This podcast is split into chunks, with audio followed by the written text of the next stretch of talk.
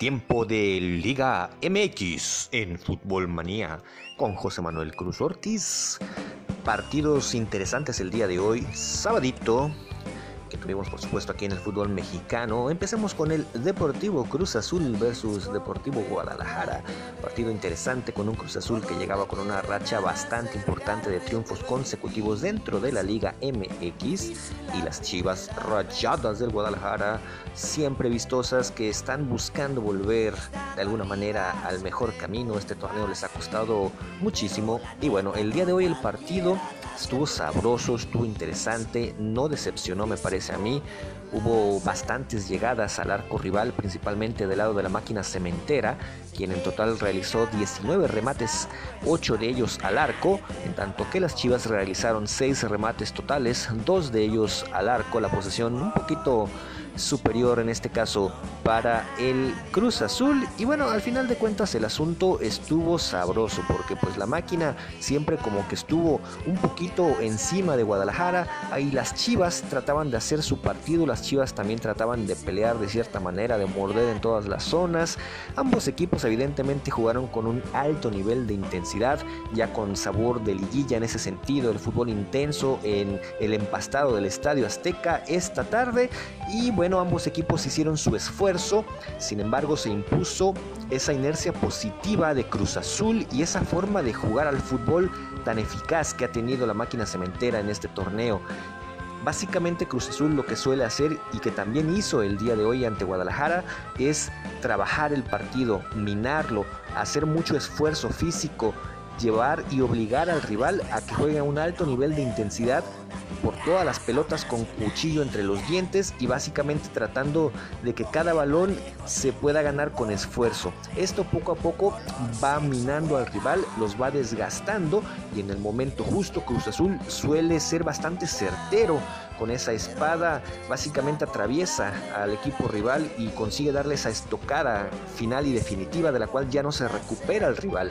Esto sucedió entonces hoy ante Guadalajara, estuvo peleado el partido, Cruz Azul siempre un poquito mejor que Chivas, a menos en el aspecto de la continuidad de llegadas, Guadalajara con alguna respuesta y hasta que bueno, cae el gol de Cruz Azul, Guadalajara pues no lo intenta un poquito, pero ya no puede básicamente regresar al partido, entonces es la radiografía de lo que hemos visto de Cruz Azul durante cada una de las ya 12 victorias consecutivas que tiene el equipo celeste, un pues récord esta institución dentro de la Liga MX, obviamente. Bien hecho, están en buen momento. Y el fin de semana que viene se van a medir ante el América, que es el otro equipo que también se encuentra en un excelente nivel, que también jugó el día de hoy. Y pues ahorita vamos a checar qué show con su partido. Entonces, la máquina el día de hoy muy bien.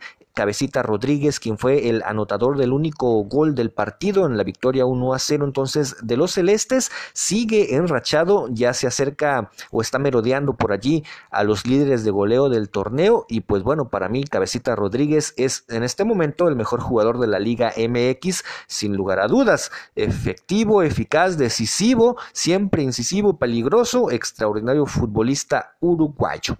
Y bueno, vayamos entonces ahora a desmenuzar rápidamente lo sucedido en el partido siguiente, el día de hoy.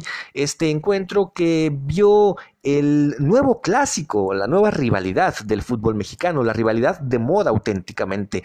Tigres versus América. Sabemos que estos dos equipos se han visto las caras en instancias definitivas dentro de la Liga MX en varias ocasiones últimamente y eso ha dejado un pique interesante. Los partidos entre estos dos equipos están siendo siempre espectaculares y por supuesto sabrosos para observarlos.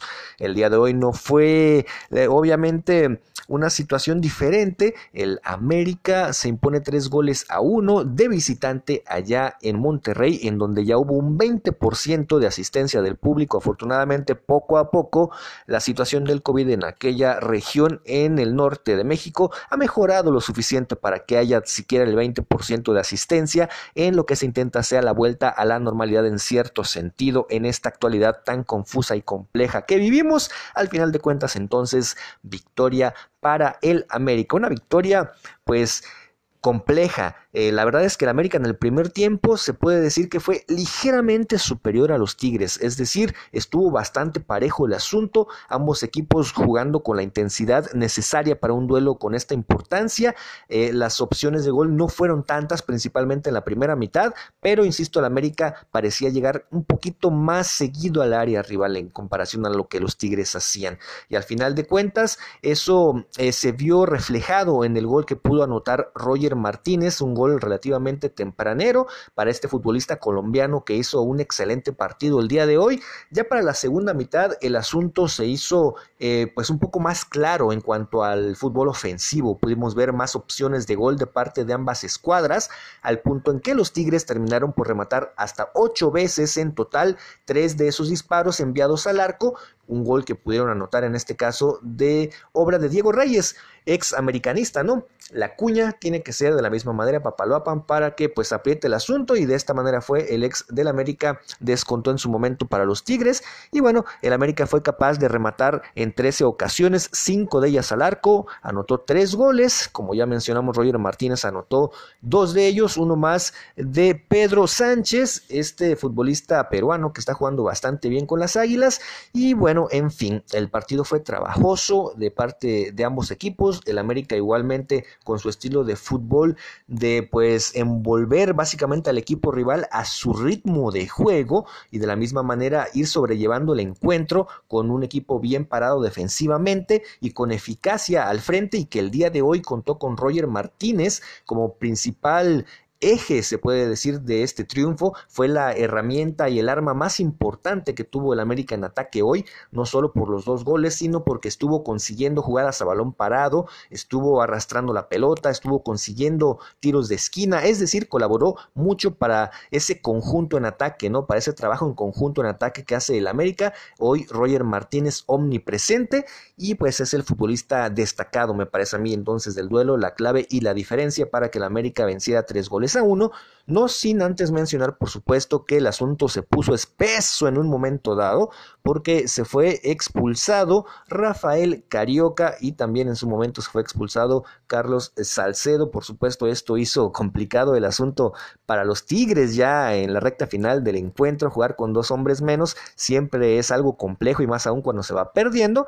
Pero bueno, así estuvo el show. En el caso de ambas expulsiones fueron bastante justas. Salcedo, pues bueno, se desconcentró y por doble amarilla se fue expulsado relativamente pronto. Y en el caso de Carioca, vamos hermano, la entrada fue criminal, fue terrible.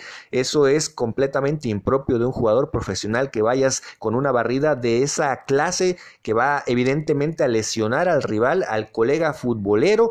Eso pudo haber fracturado el jugador del América Fidalgo. Afortunadamente no pasó a mayores. Pudimos observar en las tomas de televisión cómo estaban los tachones marcados en la piel de Fidalgo, como si lo hubiese arañado un tigre, fue terrible, pero por lo menos se pudo levantar el hombre, ya parecía que estaba fracturado, afortunadamente esto no sucede, y bueno, Carioca supongo yo que se debe por lo menos de llevar un par de partidos de castigo, porque eso es una locura lo que hizo el día de hoy. En fin, así el show, camaradas, victoria del América, y como lo mencioné previamente, la siguiente semana, el siguiente fin de semana, vamos a tener un partido muy interesante, por mucho quizás el duelo más atractivo de la temporada regular del presente torneo mexicano de Liga MX, Cruz Azul versus América, los dos mejores equipos del momento en México, Cruz Azul que llega con 12 triunfos consecutivos dentro de Liga y el América que lleva 8 triunfos seguidos en todas las competencias, entonces hermano, se va a poner sabroso, intenso, no te lo puedes perder, evidentemente voy a estar allí, primeramente Dios,